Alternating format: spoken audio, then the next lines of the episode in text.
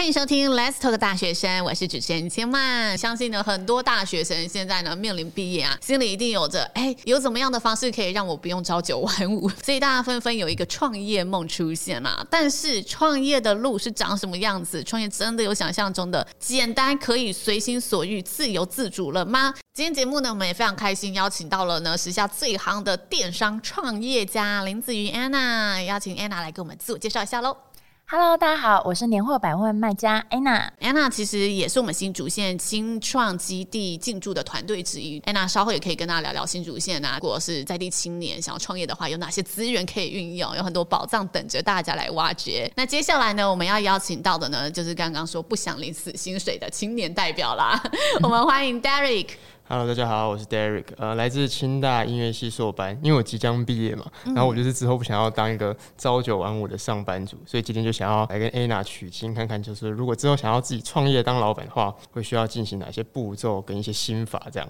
嗯，好，那既然是这样的话，我们就直接来开问了啦。因为有时候想取经嘛，我们要先了解一下这一路上的精彩旅程是什么。当初是怎么样的一个过程，让我们自己萌生了创业的想法，嗯，以及有这个想法之后，我们是怎么落实的呢？其实我之前也是学表演艺术的，那我其实就不想要当上班族，我不想要做一个固定的事情，所以我很早我就想要当老板。所以一开始呢，我想的很简单，我就是先找实体店铺，然后我就开始做创业。那因为我们家本身就是卖鱼松零食的，那我的想法很单纯，我就是选黄金店铺下去开。但是我发现一个问题，黄金店铺很多的客人，他可能一辈子只会来一次，就像现在年轻人，他们现在要去哪里玩，他们可能都会先 Google 嘛，先搜寻嘛，那可能一辈子就来一次。所以我后来就想，这样不行啊。那我不是每天都人生重新开始了，所以我就开始把我的商品上架到各大的电商平台。那我在很短的时间在虾皮拍卖取得成功，然后达到百万的营业额。所以是原本家里就有开店面，是没错。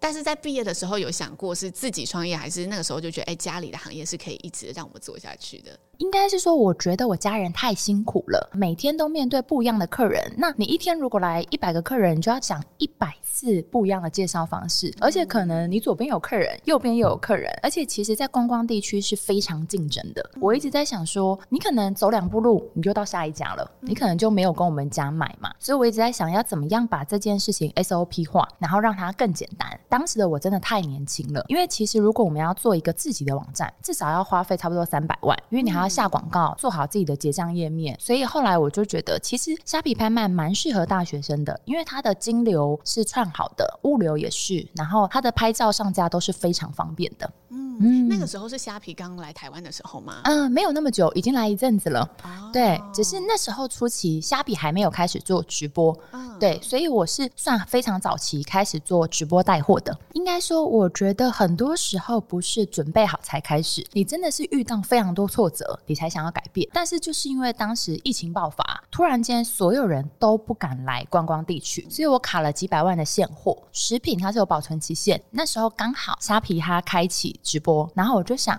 那我来试试看吧，所以我才开始做直播带货这件事情。那在一开始试这一件事情的时候，你第一个遇到的难题是什么？我一开始就想说，我看就是 FB 留言都很多，啊，然后我那时候就跟我员工说，好，那你要先帮姐姐记录好哦，到时候如果买很多还是怎么样？结果没想到我第一次直播就十六个人，而且还有八个人是我家人。我员工，所以其实第一次就挫折感很重。嗯。可是正常来说，做个前面三次做不起来就会收掉了啦。你每天眼睛张开都是钱啊，员工你不可能已经叫他把年假过来了，然后你突然说，哎，不好意思，生意不是很好，不可能嘛。你已经是一个老板，你就有一个责任在。所以我就想说，我就撑住吧。所以我就开始每天持续的做这件事情。无论是直播带货，或者是分享我的生活，其实真的就是一个傻劲哎、欸，就是非常努力的做这件事，嗯、那你就会撼动一一群喜欢你的人。你一开始几乎是天天开的，天天开。哇，那真的是蛮有毅力的。一天要开多久？应该是说，如果以新人来讲，没办法像我们啪啦啪啦啪啦狂讲，基本上会建议一次的直播是三十分钟左右，要让他们认识你。如果你要介绍商品，我们就会是十五分钟、十五分钟这样下去抓。我觉得直播这一块有很多的专业是可以细聊的。不过我们刚才说想法真的落实这一块啊，是我觉得现在很多年轻人可能有这个创业的梦，但还不知道怎么开始。Derek 目前对创业的想法是什么？可以跟我们分享一下吗？嗯、就刚刚听的 Anna 说那个直播。播的事情，其实我自己也很有感。先撇除电商的话，我自己有在做一些才艺上的直播啊。如果一些直播间你如果是新手，然后尽管说那个平台有很多的观众们会在那边流动，可是你是一个新人的话，你开播通常也会没有什么人进来。因为我知道 Anna 在经营电商嘛，然后那一阵子因为疫情爆发的时候，就会常常看到很多的那个新闻啊，就会说电商平台很夯啊，谁谁谁又创造了几亿几亿的收入的那种新闻，然后就开始也关注这样子电商的这种行销的方式，然后周边有一些人在做关于穿搭卖衣服，对，然后就是在 IG 啊或者在虾皮，就让我也有一些兴趣想要往这方面拓展看看，可是一直就没有开始下一步。简单来说，其实也想要就是借由这样子的平台，可以创造另外一个收入来源，对。你什么时候开始想这件事情的？嗯、我其实你知道我，我其实想了很久哎，没有办法往前跨出一步的原因，可能是因为经费吧。最主要的原因是这个，然后再来就是你也没办法保证说要花多少的经费跟多少的量去控制，然后可以让你的成本不要一下变那么高，然后没办法回收。这个点我不知道怎么解决，所以就变成是说我没有办法一直跨出那一步。不如这样子好了，我们已经讲到这里，就直接来问问看这一些题目好了。因为我相信安娜现在其实有在授课教学嘛，对，对，很多年前一定有这样的困扰。我到底要怎么样去跨出第一步的资源方面啊，以及刚刚那你要怎么让它可以持续吗？对，一直转动，一直永续的那样子的进行，会不会觉得想太多了？嗯，其实第零到一，我觉得是最难的。嗯、他刚刚其实有两个问题啦。嗯、第一个问题是直播这件事，嗯、所以就是他觉得到底要怎么做直播才可以拥有第一批的铁粉嘛？嗯、固定会有嘛？先回答第一个问题。其实第一个的话是要看说你自己要选择哪一个平台经营，因为其实我是后来虾皮已经很稳定了，嗯、就是我虾皮的粉丝已经五万多了，所以我可能开台随便也好几百人，这时候我才会想。我要再到，比如说抖音直播，或者是我在经营 IG，在经营小红书。他如果初期是要做音乐这一块，他应该要想的是，他到底擅长什么？比如说，我有的学生是很会拍照，那 IG 就可能很适合你，因为你的排版会很漂亮。那如果你是一个很敢秀的人，那抖音是不是就很适合你？因为抖音就是以影片起来的嘛。所以你可以先想这件事，我们先把初步先理清了，再下去做就会比较方便。你初期可以先用这个方向下去想，无论是在哪一个平台，甚至是后期跟不同的平台签约，也是有机会的啊。所以我会建议大家会先有一个主力的平台，就挑选一个适合你属性的。应该是说，以前刚开始我做的时候，我也会觉得看别人爆红都很容易，自己爆红怎么那么难呢？嗯，可是。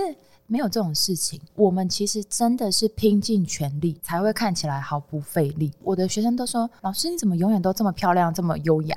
我说：“跌倒的时候你也看不到啊。”但是我觉得现在这个年代就是拼你跌倒站起来的速度。我当时一开始做直播也做不起来啊，可是你就是撑下去嘛，你持续做嘛。我觉得你们应该都要给自己一个期限，比如说真的要开始做抖音了，我要开始拍影片了。那你有拍五十部吗？可是有的学生可能拍了两部，没有流量就啊，我不太适合这个饭。我觉得坚持是很重要的一件事情。你有没有持续的下去做这件事情？可是我发现很多现在的年轻人，他会觉得很容易为了很多外在的事情放弃。可是我就是把它刻在日程表里面，这件事就是一定要做的事情。嗯，所以假设我如果真的要吃饭还是聚餐，说实话，牺牲掉非常多的时间。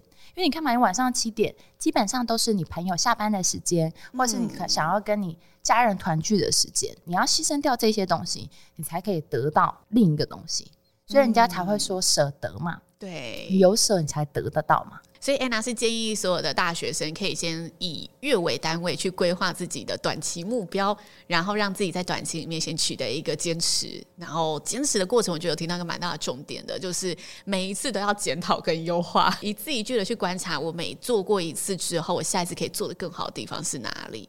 对，所以其实里面花了蛮多背后的心血跟功夫的。嗯，就是刚刚安娜有提到，就是那个执着跟坚持嘛，就我自己本身也就是蛮有感的，现在可能就是包括。我也包括我身边的同学，我就是你有这个想法，可是你可能没有踏出第一步，或是可能踏出了第一步之后就没有办法持续下去。比如说想要经营自己的社群啊、IG 啊，或是 FB 这样，然后可能 po 一些好看的照片，或是 po 一些搞笑的影片啊，然后在社群上面跟大家互动。可是短时间内没有取得一个很亮眼的成绩啊，你可能就会变得懒惰，或是就会害怕，就说再 po 出去会不会没有反应啊，没有反响，然后就停止做这件事情了。我自己也是蛮有感觉，就是跟 Anna 一样，就是觉得。得坚持跟执着很重要。这样子的人可能也比较适合，就是开拓新的路，或是比较适合创业这样子吧。你目前有坚持下去，还是目前刚好正在这个阶段？今天被敲醒了。我觉得就是自己的心态跟自己有没有真的想要把那个时间挤出来，或是想要花心力去做。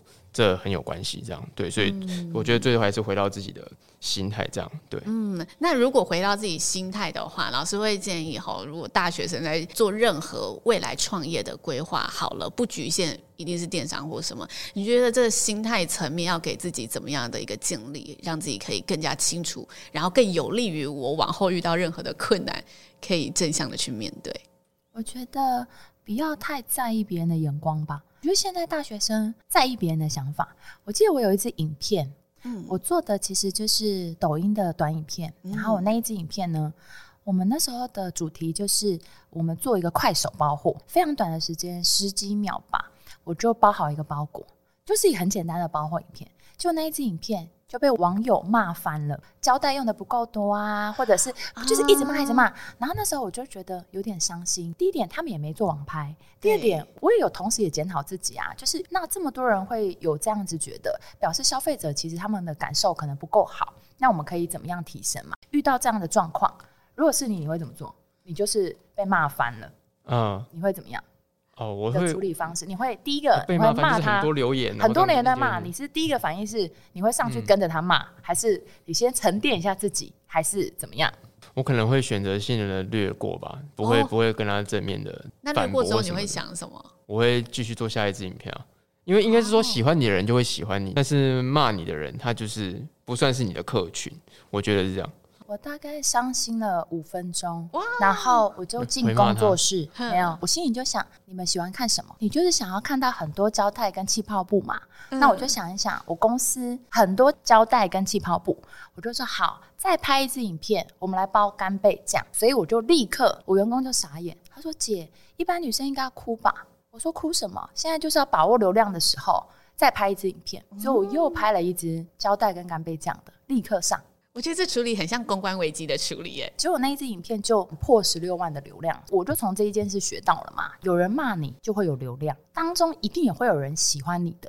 可是其实每个人现在听这个故事，大家都会觉得很轻巧嘛，因为不是发生在你身上，所以你就会觉得哦，那我以后也会这样啊。但是其实当你遇到的时候，哦，不简单哦。然后甚至他在你每一个影片都骂你的时候，你有办法立刻站起来吗？我觉得这也是一个分享给大家的故事啦。无论是没有人看，还是很多人看，或是很多人骂你，你可以怎么样？就是怎么样去快速的转换自己的想法，然后让自己不被这些声音给影响，持续的做你想要做的事情，然后持续朝你的目标前进。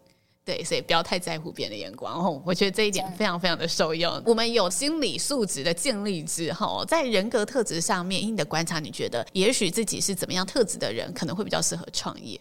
我觉得要有承担失败的能力。嗯，就是很多学生问我说：“那……”到底一开始要准备多少钱，或者是要储备什么样的能力？其实说实话，一开始大家都没钱呐、啊，不是存好一百万、两百万我才开始做这件事。直播也是，说实话，我现在有我自己的直播工作室，我有打造一个直播间嘛。但是一开始的我，怎么会有钱打造直播间呢？那一开始你怎么做的？在最没有资源的时候，像录音的这么小的地方，我就清了一个这个桌子，一个手机脚架跟手机，我就开始直播啦。哇，就这么简单。啊，就直接开始，所以是做了之后才优化很多东西。所以可能我们做了之后发现，哎，声音不够，OK，那我们买一个麦克风。OK，我觉得画面有点乱，那我们后面可以怎么调整？类似这样，不是一开始就你想说，哎，会怎么样？会怎么样？我觉得不是这样的，是我们做了之后才慢慢准备好。我觉得创业家都有一个精神，就是面对问题解决问题，遇到了再说。嗯、但我们不怕遇到，对，先做再说。嗯，对。但我觉得这个真的背后需要的支撑的动力是要必须很清楚你在做什么，才可以产生这样子的一个行为。我们回到专业边来聊聊，跟大家分享一下，如果我真的确定要踏入创业的领域了，那我们在自己电商这一块，有觉得什么入门法是可以适合年轻人去做的吗？其实，如果一开始要搞懂电商的逻辑，甚至我之前也卖过我自己的 iPhone 啊，或者是你家里的一些东西，甚至如果你家里本身就在做生意，其实也可以，这也是一个很棒的方式。或者是你可以选择你喜欢的类别下去尝试。但是我觉得最好是有兴趣的东西，因为你才会愿意花心思下去做。我觉得选择自己喜欢的领域的商品有好处，是你才愿意花那个耐心去了解每个商品特性。对，因为你会更了解。对，而且你也会更知道哦，我这件事情未来我收获是什么？因为这个就是我本身可能喜欢收集的东西啊，喜欢使用的东西。入门法这里，我想也问问 Derek，是不是今天有准备一些题目，想要跟我们 Anna 来请教一下关于电商入门的内容？刚刚 Anna 有提到说，就是可以先从卖二手自己的东西开始嘛。卖，比如说你想要卖一个新的东西的话，你会去怎么做挑选？是从兴趣吗？还是从大家比较看好的东西，然后你再去做更多的了解？你现在有想要卖什么东西吗？嗯、想要卖衣服，韩式或是美式的衣服的那种选物店。哦、你想要卖哦，服饰选物店。嗯、服饰选物店，对对对对。Okay, 服饰选物店这一块有建议怎么选物吗？你必须要先去了解这个市场，就像你刚刚讲的，好，你想做一个选物店，最喜欢的三家选物店，那它的营业额是多少？它一个月它的商店有几件衣服？它可能每个月都上新品五十件，做得到吗？了解。你要拥有分析问题的能力。你才有办法评断下一步，可能你需要多少钱，或者是你需要多大的空间。那是一种竞争对手，让你看人家的成绩是怎么样，然后你去分析他做这些东西为什么会成功的点在哪边，然后你把它找出他的长处来弥补自己，这样子。是没错。嗯好，这样笔记起来好。接下来你要去找的就是三家喜欢的，朝那个方向前进。那我们还有准备其他的问题想要来问 Anna 的吗？你觉得在直播上面啊，就是直播带货跟一般的那种放到架上的商品，你觉得那种差别在哪边？所以你是要问怎么直播带货，还是问说这实际上的影响会落差多大？嗯，两个都想问呢、欸。对，那我们来问问看 Anna 好了。第一个就是你有开直播跟没有开直播之前，你实际上。造成的业绩差异大概是落在哪里？然后以及你开了直播之后，要怎么样直播可以很顺利啊？然后大家卖出去东西要怎么卖？要怎么样让一场直播顺利？对对对。那我们跟大家建议一下，就如果我开了一个卖场好了，我有没有做直播这件事情？你觉得影响是在哪里？开一个卖场，你可以想象，你就开一间店，嗯，所以你就是要把你的店。布置好，嗯，该有的行销活动都要有。但是开直播跟你直接放上去卖的差别，其实你可以想的是，虾皮它是一个搜寻的平台。对，什么叫搜寻的平台？我今天想要买一个充电线，所以我上去搜寻手机充电线，就大家竞争蛮激烈的。你要怎么在搜寻里面变到第一名？所以等于这个是搜寻来的，对吧？嗯，但是直播不一样，就像我们现在在聊天，嗯，我们聊着聊着。你喜欢我，所以你停留，所以我趁机推你手机充电线。所以可能在场的二十个人，原本只有一个人想要买手机充电线，但是这个氛围是喜欢的，大家留下来了，所以可能有一半的人都会购买手机充电线。嗯，所以一个是他原本想要他搜寻，另外一个是你被我困在这个框框里面，我拿什么到你面前跟你讲它有多好，哦，所以你进而购买嘛。把主导权握回自己，你觉得直播是这个样子？是没错啊。哦，那你在选直播的时候，你怎么样从自己的商场里面挑出你今天要主打的物品？通常看的会是什么？基本上什么都可以播啊。如果你硬要这么算的话，其实有蛮多直播逻辑的啦。嗯。就是我会下去看说，今天我想要播多久，然后来决定。可能 maybe 我今天带四支货，然后再来有很多的前面跟后后面的作业啊，就是可能看厂商那边的货量够不够啊，然后我们这边出货的状况啊，对啊。所以后面的货源其实也要考虑进去，对啊，对，这一点应该是蛮重要的啦，让大家可以知道。但我觉得现在大学生可能在做。第一步，这个我们回到这一步资源方面的搜寻，就会有很大的困扰了。其实安娜自己在创业的过程当中，有向外搜寻许多的资源嘛，对，可以跟大家分享一下你是怎么去找寻这些资源，以及有没有哪一些资源你觉得大家是比较错过的？我觉得其实很多学生都会卡在钱这件事。嗯、对，其实我觉得新竹县政府有蛮多的资源，有青年贷款啊，有梦贷款啊。其实我觉得现在大学它有蛮完善，就是会教你们怎么做企划书。啊，做 PPT 啊，大家都应该把自己跟自己的公司当成一个企划在做。嗯，比如就像前面教大家的，我做一件事，我可能用月来单位，但是我如果想要做久一点，我可能就会看它的季，我会看它的年，所以我不可能永远只有卖 A 商品，我可能会再搭 B、C、D、E 下去做销售啊。无论是在自媒体或者是在经营电商都是这样。我会希望大家拉一个。长一点的时间走来看这件事情，嗯，嗯，可是我觉得学生对学生来讲，好处是现在没有什么经济压力，所以你不需要一开始扛很大的责任。假设你现在大四啊，你课可能比较少，你就可以花一些时间来做自媒体，甚至是跟朋友出去，你可以把它剪辑一下。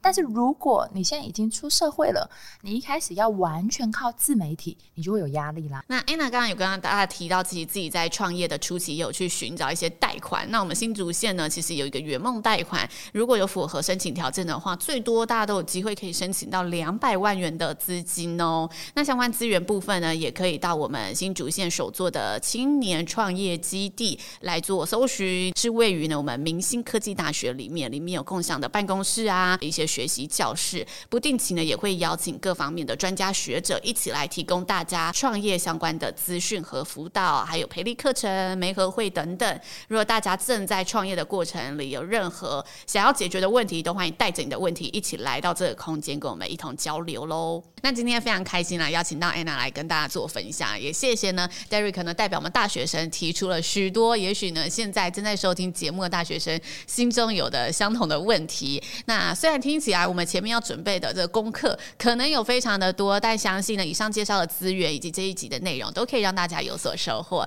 也谢谢大家今天的收听喽。如果大家呢在创业的路上想了解更多资讯，再次提醒大家来搜寻我们新竹青创基地的官网，或者呢是到我们新竹县政府教育局青年事务科的 FB 粉丝专业上面都可以查询到哦。今天非常谢谢 Anna 和 Derek 跟我们的分享，Let's Talk 大学生，我们下次见喽，拜拜，拜拜，拜拜。